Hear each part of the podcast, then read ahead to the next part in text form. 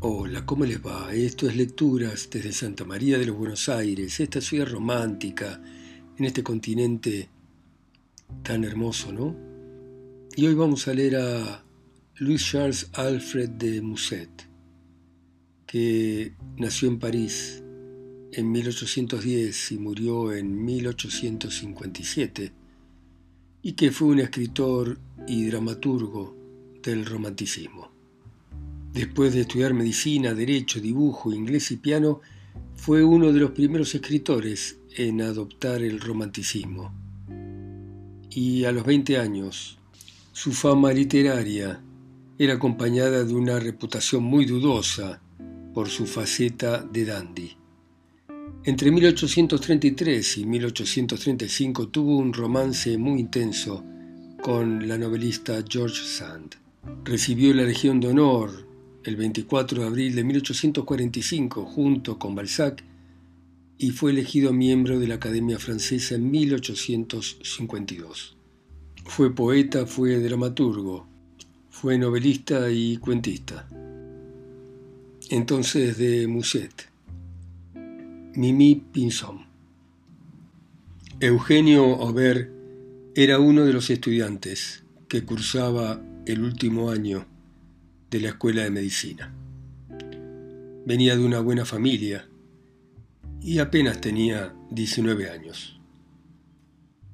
En la provincia residían sus padres, le pasaban una pensión bastante modesta, aunque era suficiente. Su vida era ordenada y de carácter dulce. Era generoso, de corazón abierto, era servicial, bondadoso, y sus camaradas lo querían. El único defecto que uno le podía reprochar era su inclinación a la soledad, a la meditación y el ser muy reservado en su conversación y hasta en sus actos más ínfimos. Y por eso lo llamaban la señorita. Él se reía de eso. Y en ese sobrenombre sus amigos no ponían una intención de ofenderlo porque sabían que era valiente como cualquier otro. Pero en verdad, por su conducta se justificaba el sobrenombre, por lo que contrastaba con las costumbres que tenían sus compañeros. Era el primero en el trabajo, pero si se trataba de una noche de alegría, por ejemplo, una cena en el molino o un baile en la cabaña, la señorita se encogía de hombros, y se quedaba en su pensión. Y, cosa muy rara entre estudiantes, aunque su aspecto físico y su juventud le hubiesen proporcionado un tremendo éxito, no solo no tenía amantes, sino que jamás se lo vio pasear frente al taller de una modista, ocupación desde el comienzo de los tiempos en el barrio latino. Las bellezas que andan por los alrededores de Santa Genoveva y regalan su amor entre escolares, le inspiraban una especie de odiosa repugnancia. Miraba a esas mujeres como una raza depravada, ingrata, maligna, una raza aparte nacida para sembrar la desgracia a cambio de algún placer. Apártense de esas muñecas, decía, porque jugar con muñecas es jugar con fuego. Y, lamentablemente, tenía demasiados ejemplos para justificar el desprecio que le inspiraban. La ruina, las peleas, el desorden, al que algunas veces arrastraban esas uniones fugaces, en apariencia felices, eran incontables, como lo siguen siendo y como lo serán eternamente. Inútil es decir que los amigos de Eugenio se burlaban todo el tiempo de su moral y de sus escrúpulos. Marcelo, un compañero sin otra ocupación que disfrutar de la vida, le preguntaba, ¿cómo pueden probar un accidente, una falta que han sucedido una vez por casualidad? Si sucede otra nos tenemos que abstener, contestaba Eugenio. Razonamiento falso, decía Marcelo, es un argumento falso que cae por su peso. ¿Qué cosa te va a guiar? Si uno de nosotros juega y pierde, ¿acaso se tiene que meter a monje? Y si éste no tiene un centavo y aquel no tiene qué comer, ¿por eso va a perder el apetito? ¿La vecina se va a quedar manca porque su marido quiera ir de excursión a los picos de Montmorency y se rompa un brazo?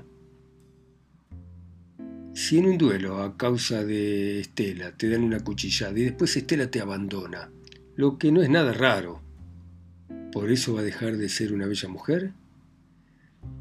La vida está llena de esos pequeños inconvenientes, pero no tanto como te imaginas. Mira, por ejemplo, un domingo de sol, las parejas van a los cafés, los paseos, los merenderos. Mira esos enormes micros llenos de grisetas que van al Ranel o a Belleville, o la enorme cantidad de gente que abandona el barrio de Saint-Jacques.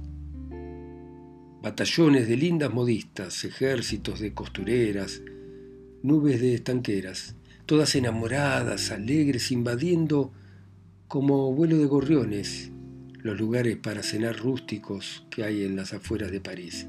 Si llueve, van al teatro a comer naranjas y a enternecerse con melodramas, porque comen y lloran con igual facilidad.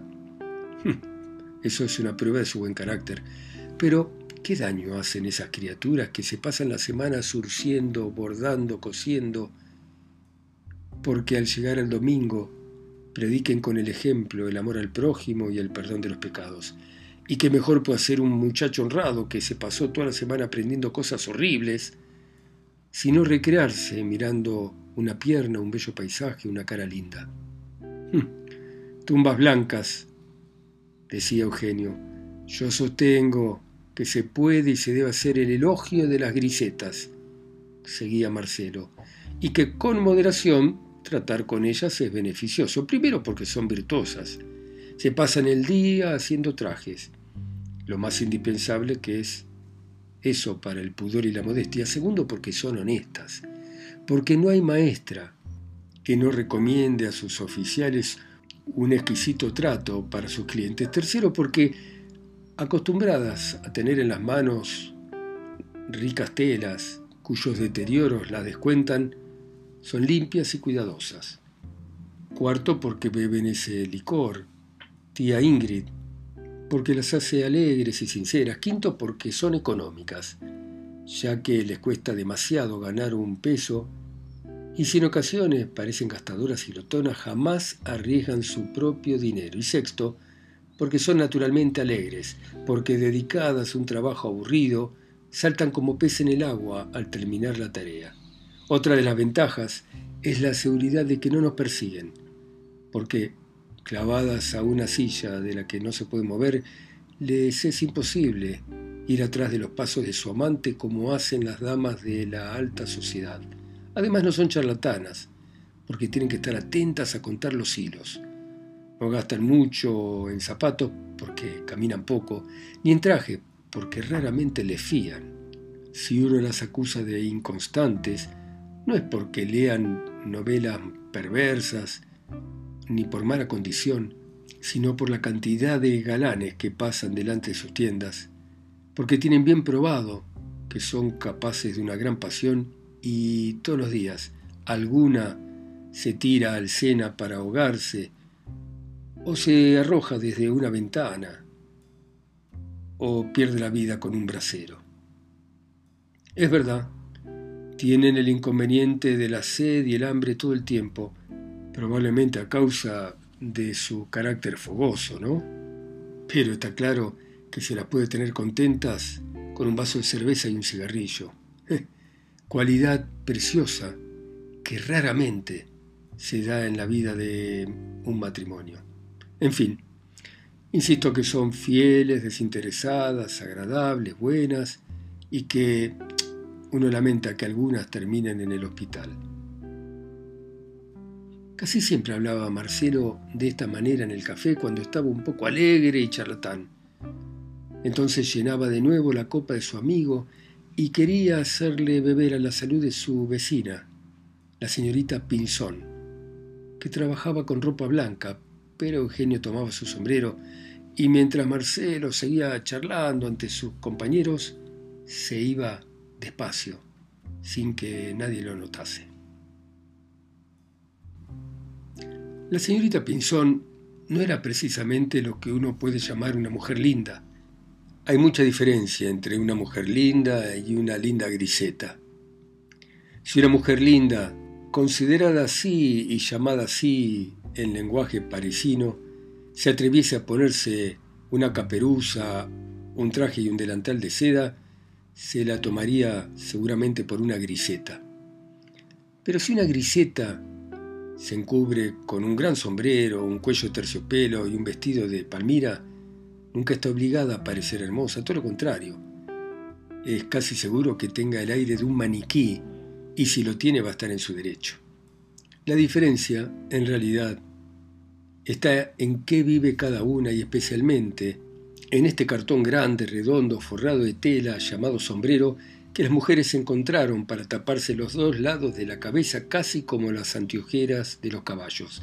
Claro que hay que advertir que las anteojeras impiden a los caballos mirar de reojo, mientras que este cartón redondo no les impide nada.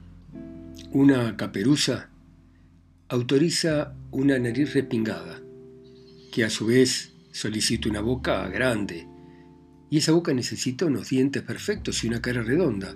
Una cara redonda necesita unos ojos que sepan expresarse, preferibles que sean lo más grande posible y con unas cejas proporcionadas. El pelo cae a voluntad, ya que los ojos negros van bien con cualquiera. ¿Cómo se puede ver un conjunto así? Está muy lejos de la belleza estricta. Es lo que se llama una cara imperfecta pero agradable, típica cara de griseta, que posiblemente resultaría fea bajo unas grandes alas de cartón. Pero a esa cara una caperuza la hace encantadora y atrayente, más que la misma hermosura. Bueno, así era la señorita Pinzón. Marcelo se había empeñado en que Eugenio tenía mm, que hacerle la corte a esta muchachita. ¿Por qué? No lo sé. Tal vez porque Marcelo galanteaba con la señorita Celia, amiga íntima de la señorita Pinzón, y le parecía lo más natural y cómodo disponer las cosas de esa manera y juntos hacerles el amor. Frecuentemente semejantes propósitos logran llevarse a cabo porque facilitan la ocasión al amor que es la más fuerte de todas las tentaciones.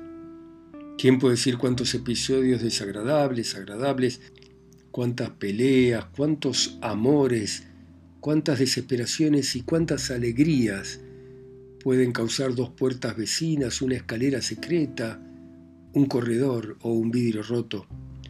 Pero algunos caracteres se niegan a todo lo que dependa del azar. Quieren conquistar su dicha sin ganarla a la lotería y no están dispuestos a enamorarse porque en su camino tropiecen con una mujer bonita. Eugenio era así y Marcelo lo sabía, y desde hace mucho tiempo tenía este proyecto sencillo que creía maravilloso e infalible para lograr vencer la resistencia de Eugenio. Había decidido dar una cena y no tuvo mejor excusa que elegir para ella el día de su santo compró dos docenas de botellas de cerveza, una gran fuente de ternero frío con ensalada, una torta increíble y dos botellas de champán. Invitó a un par de estudiantes amigos y le dijo a la señorita Celia que aquella noche había una fiesta en su casa, pidiéndole por favor que no dejase de ir y que fuese con la señorita Pinzón. Ellas se cuidaron de no faltar. Marcelo era merecidamente uno de los muchachos más magníficos del barrio latino y no era posible negarse. A las siete en punto, Celia y su amiga llamaron a la puerta. Celia lucía un traje corto, una capota florida, botitas grises, y la señorita Pinzón, más modesta, un traje negro que no quería quitarse y que, según decían, le daba cierto aire español del que se sentía orgullosa. se ve que ignoraban los designios secretos de sus huéspedes. Marcelo no había cometido la torpeza de invitar a Eugenio anticipadamente. Estaba seguro de que Eugenio se habría negado. Solo después que las dos amigas se sentaron a la mesa y tomaron el primer vaso de cerveza, fue cuando les pidió permiso para escaparse unos momentos e ir en busca de un invitado. Llegó a lo de Eugenio y lo encontró como de costumbre trabajando entre sus libros. Después de algunas preguntas sin demasiada importancia, le empezó suavemente a hacer los reproches de siempre, que trabajaba mucho, que hacía mal en no distraerse, y terminó por proponerle salir un poco a pasear. Y Eugenio, que se había pasado todo el día estudiando y estaba cansado, aceptó. Los dos muchachos salieron juntos y no le fue difícil a Marcelo, después de algunas vueltas por los jardines de Luxemburgo, hacer que Eugenio subiese a su casa. Las dos grisetas, aburridas de esperar, terminaron por quitarse los chales, las capotas para estar más cómodas, y se pusieron a bailar y a cantar una contradanza, no sin hacer honor de vez en cuando a las vituallas. Con la cara animada, los ojos encendidos, se detuvieron acaloradas cuando Eugenio, sin poder disimular su sorpresa, la saludó tímidamente. Dadas las costumbres solitarias, las grisetas no lo conocían, por lo que lo miraron de pies a cabeza con curiosidad, privilegio de su casta, y enseguida siguieron con su canción y su baile como si nada hubiera pasado. El recién llegado, un poquito desconcertado, retrocedió unos pasos hacia la puerta, tratando de escapar, cuando Marcelo la cerró con dos vueltas de llave y tirando la llave sobre la mesa dijo ¿No hay nadie todavía? ¿Qué hacen entonces nuestros amigos? no importa. El salvaje nos pertenece, señoritas. Les presento al joven más virtuoso de Navarra y de Francia, que hace mucho tiempo tiene ganas de conocerlas y que, aparte, admira especialmente a la señorita Pinzón. De nuevo la contradanza se detuvo y la señorita Pinzón hizo un saludo ligero y tomó su capota. Eugenio, hoy es mi santo. Estas dos muchachas nos han hecho el honor de venir a celebrarlo con nosotros, dijo Marcelo. La verdad es que te traje casi a la fuerza, pero espero que si todos te lo pedimos por favor, gustoso accedas a quedarte. Son poco más de las ocho, hay tiempo de fumar una pipa hasta que tengamos ganas de comer. Y mientras decía esto, cruzó una mirada con la señorita Pinzón, que, entendiéndolo instantáneamente, por segunda vez se inclinó sonriendo y le dijo a Eugenio con dulzura, sí, señor, te lo pedimos. En el mismo instante, los dos invitados de Marcelo llamaron a la puerta. Eugenio entendió que no había modo de irse sin gran descortesía y resignándose, se sentó entre todos. La cena fue animada y fue larga. Los caballeros llenaron el lugar de humo y tomaron todo el tiempo. Las damas conversaban y divertían al resto con murmuraciones más o menos picantes a costas de conocidos y amigos e historias más o menos increíbles oídas en el taller. Y si el relato carecía de verosimilitud, eso no pasaba inadvertido a los oyentes. Dos pasantes de abogado habían ganado 20.000 francos jugando a la bolsa española, según ellas decían, y en dos semanas los habían gastado con dos grisetas de una tienda de guantes. El hijo de uno de los banqueros más ricos de París le había ofrecido a una conocida costurera un palco en la ópera y una casa de campo que ella había rechazado, prefiriendo cuidar a sus padres y permaneciendo fiel a un dependiente de la tienda Los Dos Macacos. Cierta persona que no se podía nombrar y que por su rango había que rodear del misterio visitaba de incógnito a otra griseta, una bordadora del pasaje de Pont-Neuf, a la que por orden superior habían hecho levantar de la cama apuradamente a medianoche y metiéndola en una silla de postas, tras entregarle una cartera llena de billetes de banco, la habían mandado a los Estados Unidos. Basta, ya lo sabemos, dijo Marcelo. Celia inventa sus cuentos y los de la señorita Mimi, así se llamaba la señorita Pinzón en la intimidad, son incompletos. Varios estudiantes de abogacía no se han ganado más que algún tajo callejeando por el arroyo. El banquero que ustedes dicen no ofrece a su amiga sino un pomelo, y a la bordadora le va también en los Estados Unidos que pueden verla todos los días de 1 a 4 en el hospital de caridad donde se aloja por no tener que comer. Eugenio, que estaba sentado junto a la señorita Pinzón, creyó notar que ésta se ponía pálida con las últimas palabras dichas por Marcelo con absoluta indiferencia, pero inmediatamente vio que se levantaba, encendió un cigarrillo y con un tono decidido decía Silencio todos. Pido la palabra. Dado que el señor Marcelo no cree en fábulas, voy a contar una historia verdadera. Et quorum pars magna fui. ¿Hablas latín? preguntó Eugenio. ¿Y que tomaste parte de ellas? Ya lo ven, contestó la señorita Pinzón. Este dicho viene de mi tío que sirvió a las órdenes de Napoleón y que jamás se olvida de decirlo antes de contar una batalla. Si no saben lo que significa, lo pueden aprender sin pagar nada, quiero decir, les doy mi palabra. Así sabrán que la semana pasada fui al teatro del Odeón con mis dos amigas Rouget y Blanquita. Momento que parto la torta, dijo Marcelo. Partila, pero oí, replicó la señorita Pinzón. Fui al Odeón a ver una tragedia con Rouget y Blanquita. Esta, como saben, acaba de perder a su madre y heredó 400 francos. Tomamos un palco bajo. Tres estudiantes de la platea nos vieron y con el pretexto de hacernos compañía nos invitaron a cenar. ¿De punta en blanco o una verdadera galantería? preguntó Marcelo. Supongo que no se negaron. No, señor, aceptamos, dijo la señorita Pinzón. Y en el entreacto, sin esperar a que terminase la función, nos fuimos a casa de Biot. ¿Con los muchachos? Con nuestros muchachos. El camarero empezó por decirnos que ya no había nada que ofrecernos, pero semejante inconveniente no era bastante para que desistiésemos y le ordenamos que fuese a la ciudad a buscar lo necesario. Rouget tomó la pluma y dispuso un festín de boda. Empanadas, tortilla dulce, langostinos, huevos helados, flan, todo lo mejor del reino de las marmitas, a decir verdad. Nuestros invitados amigos iban poniendo mala cara. Hm, no lo dudo, dijo Marcelo. Nosotras no les hacíamos caso y cuando sacaron lo pedido comenzamos a hacernos Mm, las remilgadas. Nada nos parecía bien, todo nos molestaba. Apenas probábamos un manjar, mandábamos sacar otro.